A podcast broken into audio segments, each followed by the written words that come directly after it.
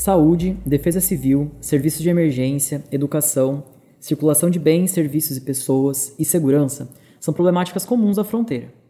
Discutidas en espacios como el CODETRI, pero también enfrentadas por el poder público de las ciudades fronterizas, esas agendas son punto de discusión, no solo en esos espacios, también de boca en boca y en la prensa regional. Mas você sabia que esses temas estão também organizados em tratados bilaterais e até do Mercosul? Pois é, os acordos de localidades fronteiriças vinculadas abordam todas essas áreas temáticas para a cooperação transfronteiriça. propuestos por los Ministerios de Relaciones Exteriores y abarcando las principales ciudades gemelas entre Brasil y Argentina y Brasil y Paraguay, esos acuerdos establecen metas de cooperación fronteriza, proponen la creación de puntos focales para el desarrollo de algunas temáticas y facilitación de normas. Sobre estos temas abordarán este mes los episodios de Diálogos de Frontera. Então pega seu fone e vem fronterizar com a gente. Mas antes, tem o um recado do nosso patrocinador. A Aninha pedalando na ciclovia. O Paulo dirigindo seu caminhão pela rodovia duplicada e pela nova ponte Brasil-Paraguai. A Maria sendo atendida no hospital. Tudo isso tem a energia de Itaipu, que todos os anos gera milhões de megawatts hora. E com toda essa energia, Itaipu entrega obras que transformam a vida da nossa gente. Porque mais que uma usina de energia, somos uma usina de entregas. Itaipu. O amanhã já começou.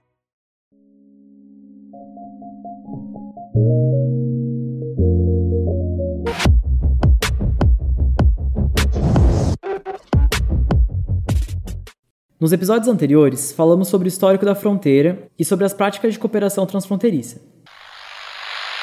A gente tem a ideia de fronteira como limitação, controle e separar os estados-nação, mas a realidade é que a fronteira ela tem uma, uma dinâmica própria. As fronteiras que conhecemos hoje fazem parte do processo histórico de formação dos países que compõem a região internacional. Creo que el que realmente vivencia la vida de la frontera eh, tiende a pensar em matices e não em branco e negro.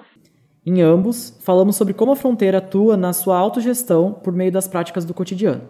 A gente tem 4, 5 anos trabalhando Codetri e por primeira vez em, na história dessa região a gente acredita que é, podemos transformar em um modelo de articulação e também é, de integración como nunca antes se vio. Esa percepción nos hace cuestionar el papel de las diferentes formas de gobernanza que actúan en los diferentes espacios y que por eso deben ser trabajados a partir de cada realidad, llevando en cuenta sus particularidades. Os governos centrais, por exemplo, correm sempre o risco de pensar políticas pouco condizentes com a complexidade da fronteira. Nesse sentido, a elaboração de projetos de cooperação ou de políticas públicas para as regiões fronteiriças É um trabalho complexo que exige contato com as localidades. Es con esa intención que surgen, al final de los años 70, los primeros comités de frontera, resultados de los procesos de cooperación entre Brasil y Paraguay y posteriormente entre Brasil y Argentina. Se puede decir que esos comités hacen parte del proceso de consolidación del Mercosur. E aí as relações internacionais muito centradas nos entre os governos centrais, elas passa a ver uma, um avanço e um progresso nessas relações que são entre os entes subestatais, que nós chamamos de paradiplomacia, né? Então, os comitês de fronteira querem escutar o que, que as autoridades e, e as lideranças do território têm a dizer, né, sobre a vivência nas fronteiras. E disso, né, vai redundar também um subgrupo de trabalho 18 do Mercosul. Isso sim, né, criado mais recentemente aí, é, mas que, que vai tentar organizar essa agenda de integração fronteiriça. E o que faz os comitês de fronteira, né, é tentar fazer esses entes sentarem para entenderem as dimensões comuns dos seus problemas, né? É, e, e, e, a efetividade desses comitês de fronteiras não depende só dos governos centrais chegarem aqui, fazerem as partes sentarem dialogarem, mas as partes efetivamente irem, precisam ir lideranças relevantes, né? Os prefeitos, os secretários, né? E isso às vezes é, e por vezes essas autoridades entendem que a tarefa de realização daquelas atas é do Itamaraty, é da chancelaria, né? E não é, são suas também. Quem acabou de falar foi o Gustavo Oliveira Vieira, professor de Relações Internacionais e Integração da UNILA. O avanço do processo de integração sul-americana, bem como o desenvolvimento da região transfronteiriça, demandaram mudanças nas formas de se fazer cooperação. Assim, a partir da criação do Mercosul, esses comitês ganham novos nomes e até concorrências. Olha só, o, um tratado firmado entre dois estados, ele obriga aos estados partes, né? Então, em princípio, aos governos centrais, né? Mas no fundo, quando a gente olha de dentro, tem N instituições públicas né, nacionais que precisam realizar esses acordos. Então, por mais que ele seja firmado entre, digamos, Brasília Assunção, Brasília Buenos Aires, várias entidades têm que dar conta. A partir de los años 90, no solo los estados y los gobiernos centrales tienen capacidad de articulación internacional, mientras los estados firman tratados de integración y cooperación, las localidades también cooperan de forma descentralizada. A, a integração, ela parte de um entendimento de que o caminho para construir as relações internacionais é de construir uma vida integrada, uma vida comum, né? A cooperação ela ela ela permite, né, essa relação e essa preservação de todos esses elementos é, que nós chamamos de nacionalismo metodológico, né? É assim, olha, todas essas referências mais arraigadas e mais protecionismo, né? Mas com processos de trocas e de auxílio mútuo, de identificações de agendas comuns, né? Com processos de cooperação que não vão necessariamente caminhar para um caminho comum. Os processos de cooperação abrangem um grande ramo de assuntos, desde a educação até a segurança, e é visando facilitar a convivência entre as comunidades fronteiriças e impulsionar sua integração que os acordos de localidades fronteiriças vinculadas foram criados. Os acordos de localidades fronteiriças vinculadas, eles vêm como repercussão do eco das demandas das fronteiras, né, das comunidades das fronteiras. Eles partem do reconhecimento, né, de que as fronteiras elas já têm um processo de integração que antecede um processo de integração guiado pelos estados, né? Olha só que interessante, que a fluidez, esse é o preâmbulo dos acordos. Isso conta nos três acordos, que a fluidez e a harmonia do relacionamento entre as comunidades fronteiriças dos estados partes do Mercosul constituem um dos aspectos mais relevantes e emblemáticos do processo de integração regional, e que a história desse relacionamento precede ao próprio processo de integração do Mercosul, devendo as autoridades dos Estados-partes proceder ao seu aprofundamento e dinamização. Eles poderiam optar por maior separação, né? Eles poderiam optar por mais burocratização, mais barreiras. Não. A opção do Mercosul é maior aprofundamento e maior dinamicidade, né? Então, é fazer com que empoderar essas autoridades locais para elas assumirem uma agenda que transcende a fronteira ese es un primer desafío.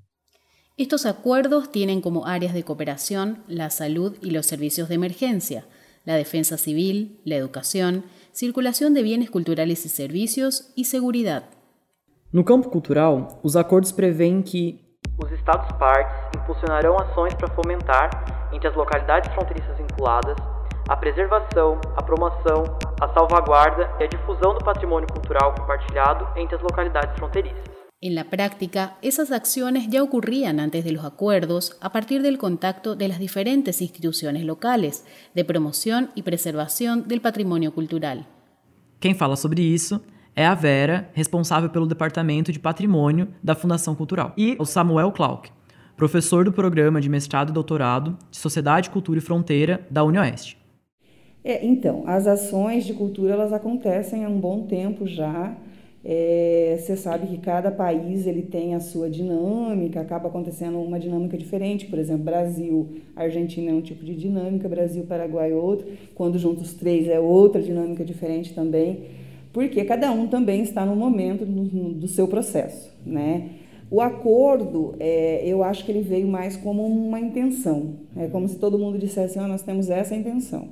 Então, a gente está trabalhando nesta intenção para chegar assim num, num, num, ponto, num lugar mais fácil, mais tranquilo, já que somos cidades hermanas, né, cidades irmãs, porque a gente está a uma ponte de diferença só, né? É muito mais tranquilo. Eu acho que existe uma troca maior com os os países, essas cidades dos países vizinhos do que com, com o próprio Brasil. Mas é, esse, esse trabalho de cultura ele já existe. Na parte de patrimônio, é, nós somos muito afetados uns pelos outros. Né? A gente não pode dizer nessa região, por exemplo, que nós não temos, é, é, não fomos um, afetados ou influenciados pelo Argentina e pelo Paraguai. Se, na verdade, nós éramos parte deles antes, né? Então, assim, é muito importante que a gente faça. Nós, aqui no Brasil, Foz do Iguaçu, por exemplo, no setor de patrimônio, agora que nós estamos começando a pensar num resgate da nossa história, agora que nós estamos pensando em fazer um levantamento, estamos organizando agora um mapeamento cultural e com certeza não é só na região de Foz do Iguaçu o resgate da nossa história ele vai por toda essa região né, fronteiriça aqui, que foi que, que, que realmente é, é, é, a história se deu ao longo de toda essa fronteira para resultar o que somos hoje, né? Essa cidade que somos hoje, com os costumes, com todo esse patrimônio histórico que nós temos hoje, que somos hoje. Bem, é, nós estamos no território, né? vou chamar de território porque, né, é, originalmente, nós compreendemos é, a, a, região trinacional a partir, é, co, comumente a partir da, da, da presença dos, dos, estados nacionais. Quer dizer, é a partir da presença do Paraguai, da Argentina e do Brasil. Né? Quer dizer, é, é, é, a narrativa que faz a gente perceber isso. É, se nós invertermos a lógica, nós, vamos, nós podemos simplesmente perceber é, é, essa região a partir das pessoas que o fizeram. Né? E aí você, e aí você não tem mais o território. Né? Quer dizer, esse território não é mais separado, né? porque as pessoas andavam, navegavam né? e usavam esse território o tempo todo, desde é, mais expressivamente a partir do século XIX, né? desde, desde o século XIX. Então, quando você inverte é, a, a, interpretação sobre o território, você começa a perceber que sim, né? é muito plausível que essas pessoas compartilhassem desde tempos idos né? é, algumas referências de legado cultural. Porto Iguaçu tem uma política municipal é, muito bem organizada em relação à preservação do seu patrimônio, né? com registro e, e, e processos de é, preservação de bens patrimoniais e criação de espaços de memória dentro dos quais esses patrimônios poderiam ser é, são é, expostos e valorizados. Né? Foz do Iguaçu ainda não tem uma política é, tem, tem uma política pública, né, uma legislação, né, é, que propõe a fazer isto. Então, nós não temos ainda algo é, que possa ser, de fato, é, é, reconhecido como, como, como, como, um bem tombado salvaguardado. É, porque se nós olharmos só para os bens que podem se enquadrar dentro do, do que a legislação diz que pode ser preservado, né, dizer, é, eventualmente, talvez, nós teremos muita dificuldade em encontrar algo que possa se enquadrar nisso. Mas se nós invertermos a interpretação e falarmos de legado cultural, você deu, você deu exemplos aí, né? né? De, de, de, de, comidas, por exemplo, que são compartilhadas. É, compartilhadas e, e que, em tese, elas fazem parte da referência cultural de determinados grupos. Então, o patrimônio o legado cultural, ele se torna um legado cultural a partir do momento que as pessoas compartilham uma memória comum em torno daquela referência, ela passa a fazer parte da identificação dessas pessoas, né? e a partir desse momento as pessoas fazem um esforço de compartilhar. Isso me identifica, quer dizer, isso faz parte de mim, isso sou eu, e é um eu que está vinculado com um grupo. Então, assim, eu quero voltar à questão de que o legado cultural é muito mais apropriado para isso. Quer dizer, a definição de legado. Quer dizer, e o legado cultural ele precisa ser é, é, não necessariamente registrado num livro. Ele precisa ser é, é publicizado. Tanto não é impossível, como os conselhos municipais de cultura, de patrimônio, eles têm dialogado há um bom tempo Assim, então, assim, é, então, então os, os, conselhos locais é, das cidades, eles têm ações conjuntas. Quer dizer, a, a, além, além da, da, da, da, é, desses conselhos ou das secretarias, não sei como, como chamaria isso é, no, nos outros municípios, eles têm mantido um diálogo. Para além disso, é, há ações efetivas conjuntas acontecendo. Assim, coletivos de danças, de teatro, né, é, de artistas, né, é, é de músicos, tem feito um, um faziam, né, antes, antes da pandemia, né, é, faziam um amplo processo de, é, de aproximação, de apresentação, de socialização é, dentro desses espaços. Né? Então, isso está acontecendo. Né? Otro tema presente en el tratado es la cooperación en materia de salud, un tema sensible y debatido cotidianamente en la frontera. Ganó aún mayor evidencia en la pandemia de COVID-19, que cambió radicalmente la realidad fronteriza. Pontes fechadas, hospitais lotados e desemprego marcaram a região que depende da interrelação entre os diferentes lados da fronteira. Os acordos prevêem a ação conjunta das autoridades sanitárias em temas de interesse comum e risco epidemiológico. Na prática, isso é mais complexo, mas vamos falar sobre isso mais para frente, provavelmente no ano que vem, em um episódio dedicado exclusivamente a essa temática. Ya sobre el tema de medio ambiente y de los cambios climáticos, en 2017 la Universidad de Leeds de Reino Unido, en alianza con la UNILA, el Polo Iguazú y otras entidades, realizó una pesquisa que culminó con un relatorio de evaluación de vulnerabilidad y estrategias de adaptación en la región trinacional, relativo a la capacidad de actuación de la región frente a las vulnerabilidades ambientales y los cambios climáticos. En este relatorio, fueron evaluadas las capacidades adaptativas de diversos órganos de la região trinacional em quanto a eventos climáticos. De acordo com o relatório, a instituição mais preparada para lidar com os eventos de ordem ambiental e que não por acaso está mais alinhada com suas partes iguais nos diferentes lados da fronteira são os corpos de bombeiros, que já realizam ações conjuntas. O relatório demonstra que os bombeiros e outros membros da Defesa Civil das três cidades realizam treinamentos conjuntos e colaboram com os colegas dos países vizinhos em caso de emergência. Os entrevistados também declararam que mantêm contato por meio de rádio e de grupos de WhatsApp para alertas. Todavia, há avanços para institucionalizar tal cooperação, como em uma proposta de parceria existente entre os três corpos de bombeiro. Los acuerdos de localidades fronterizas vinculadas abordan también la educación e incluye la formación de docentes, el intercambio de informaciones sobre metodologías activas, flexibles e innovadoras con evidencias comprobadas de éxito en las cuales los estudiantes sean protagonistas del desarrollo curricular, mejores prácticas en gestión escolar, además de otros aspectos que puedan contribuir para mejorar la calidad de la enseñanza en las regiones de frontera. Na prática, ações visando uma maior cooperação entre os três países nesse tema encontram alguns entraves como nos comentam um pouco melhor as professoras Jorgelina e Isis. Então, nesse texto aqui, ecoa muito as ideias né, que foram propostas para o projeto, a escola, projeto Escolas Interculturais de Fronteira, que depois se transformou no programa Escolas de Escolas Interculturais de Fronteira. Começou como projeto Escolas Bilíngues de Fronteira, para depois se transformar no programa Escolas Interculturais de Fronteira.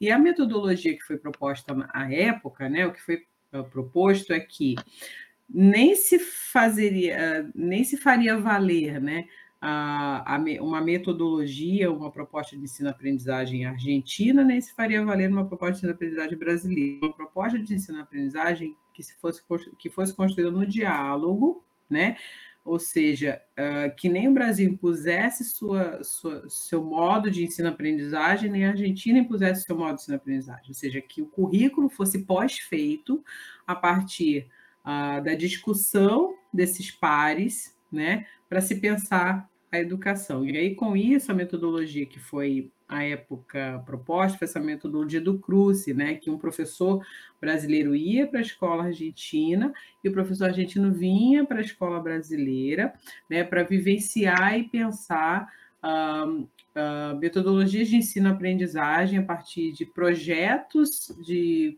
de ensino via pesquisa, né, ensino via pesquisa com esses alunos, né? E aí eu vejo isso ecoar aqui, né? Porque uh, você está falando aqui no texto da questão das melhores práticas em gestão escolar, né? A questão da qualidade do ensino em, em, uh, em regiões de fronteira, metodologia ativa, flexível e inovadora. Então essa ideia do ensino via pesquisa é algo absolutamente inovador, né? E que para isso a gente precisa formar docentes para pensar o ensino-aprendizagem dessa perspectiva. Aí, então, decidimos com o grupo de pesquisa que eh, Foz do Iguaçu tinha que trabalhar as, as questões de, de interculturalidade e multilinguismo muito mais forte. Foi assim que nasce o projeto Pedagogia de Fronteira, chamamos no 2016 de Pedagogia Intercultural e depois no 2019 Pedagogia de Fronteira. Eh, então, as professor, começamos com formação docente no 2016, a primeira, para as professoras do município, onde trabalhamos questões de diversidade e multilinguismo. No 2016 foi bem interessante porque as bolsistas eram eh, alunas da UNILA. E o que eu queria nesse, nesse primeiro momento era que as docentes do município pudessem refletir a, a partir do olhar das alunas da UNILA sobre a condição de ser migrante na fronteira. Então, todos os projetos de educação que eu tenho, todos partem do Pedagogia de Fronteira. Porque o Pedagogia de Fronteira, que começou sendo um projeto de formação docente, depois me levou a ser um, um projeto que propõe uma política educativa de fronteira. Depois, a um projeto que fez um protocolo de acolhimento. Depois, a um projeto que propõe oficinas para as crianças. Depois, a um projeto que propõe eh, idiomas nos barrios. Então, ele mesmo foi me levando para outras alternativas. Por quê? O material didático, por exemplo, que também propõe. Por quê? Porque na primeira formação, esse olhar entre as bolsistas da UNILA, a docente, entre eu mesma. E na segunda formação, quando tivemos uma reunião com o secretário municipal eh, de educação e o próprio prefeito, eh, me lembro que na primeira reunião nós falamos é importante que vocês consigam ver que esse outro, entre aspas, o que nós pensamos que é esse outro, entre aspas, ele chega aqui com outra perspectiva. E aí quando fala, ah, não, mas o que, que pensar diferente? O que que... Sim, é diferente.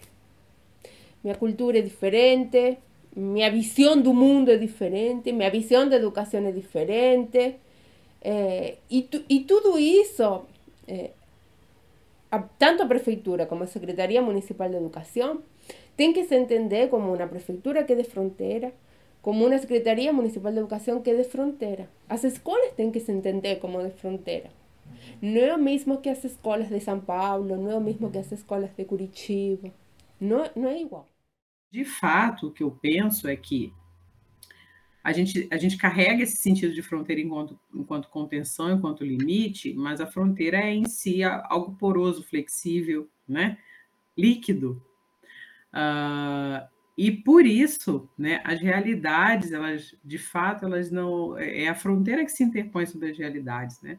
As fronteiras atravessam as pessoas, atravessam as realidades e acabam construindo essa ideia de limite, de contenção, de diferença. Né? em realidades que, que, são, uh, que são naturalmente, essencialmente uh, intercambiáveis, vamos dizer assim, né? A primeira coisa que poderia ser pensada do ponto de vista pedagógico, né, educacional, do meu entendimento, seria promover reflexão sobre o sentido de fronteira, sobre o sentido de limites, né? Para que a gente possa transpor essa ideia de fronteira só como contenção né? E mostrar que a fronteira também é encontro, é intercâmbio, é possibilidade, é pluralidade, é oportunidade, né? Então, acho que assim, a gente tem que rever os nossos currículos, rever a forma como a gente pensa sobre essas questões, porque acho que isso tudo é relativamente novo, sabe? Uhum. Então, a questão da fronteira está no debate acadêmico, ela é uma, uma, um debate bastante atual, uh, mas que ainda é necessário um tempo né, de desconstrução, né, de reflexão sobre isso. O que falta? O que falta é, de fato, um agente político, independente se ele é vereador, concejal, é um agente político que paute isso. Hoje, o exemplo, ou dois exemplos. Hoje, a PEC 03-2021 do espanhol nas escolas eh, fundamentais 2 e médio do estado de Paraná está sendo debatido, vai ser pautado na Assembleia Legislativa. Por que, que isso aconteceu? Tive uma luta muito importante das associações, o Movimento Fica Espanhol, a Associação de Professores, mas tive um agente político que entendeu essa luta, que escreveu uma lei e que deu a força para que isso aconteça.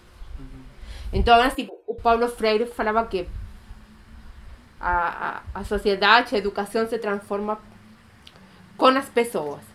E é verdade. Só que um, uma pessoa, um grupo de pesquisa, 10, 15 pessoas, pode transformar um pouquinho. Precisa de muitas más pessoas que acreditem também nisso y que hagan eso acontecer. Los desafíos planteados en cuanto a la articulación de la enseñanza en la región trinacional nos permite ver un problema común en las diversas áreas de cooperación fronteriza, como nos indica el relatorio citado anteriormente. La evaluación cualitativa sugirió que, a pesar de la disposición de las partes interesadas para profundizar la cooperación entre las tres ciudades, la burocracia del gobierno federal representa uma grande barreira para a cooperação. O acordo também prevê uma série de temas para a cooperação na área de segurança da fronteira. Dentre elas, prevenção e combate ao tráfico, segurança pública e o combate contra delitos transnacionais. Os Estados-partes acordarão entre si planos de cooperação em matéria de segurança pública e combate a delitos internacionais. Mas sobre essas temáticas, nos aprofundaremos mais em outros episódios específicos para abordar o tema da segurança. Este fue el quinto episodio de Diálogos de Frontera, una serie que aborda las dinámicas de la región trinacional de Iguazú y que estará al aire dos veces por mes, debatiendo los desafíos de la frontera más poblada de América del Sur. O primeiro episódio do mês sempre nessa pegada mais de conteúdo e o segundo episódio com convidados que discutirão um tema em uma mesa redonda. Então pega seu fone e vem fronterizar com a gente.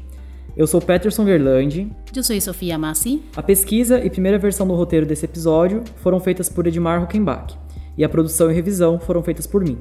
Finalmente, en la captación y edición de sonido, Vinicius Boita.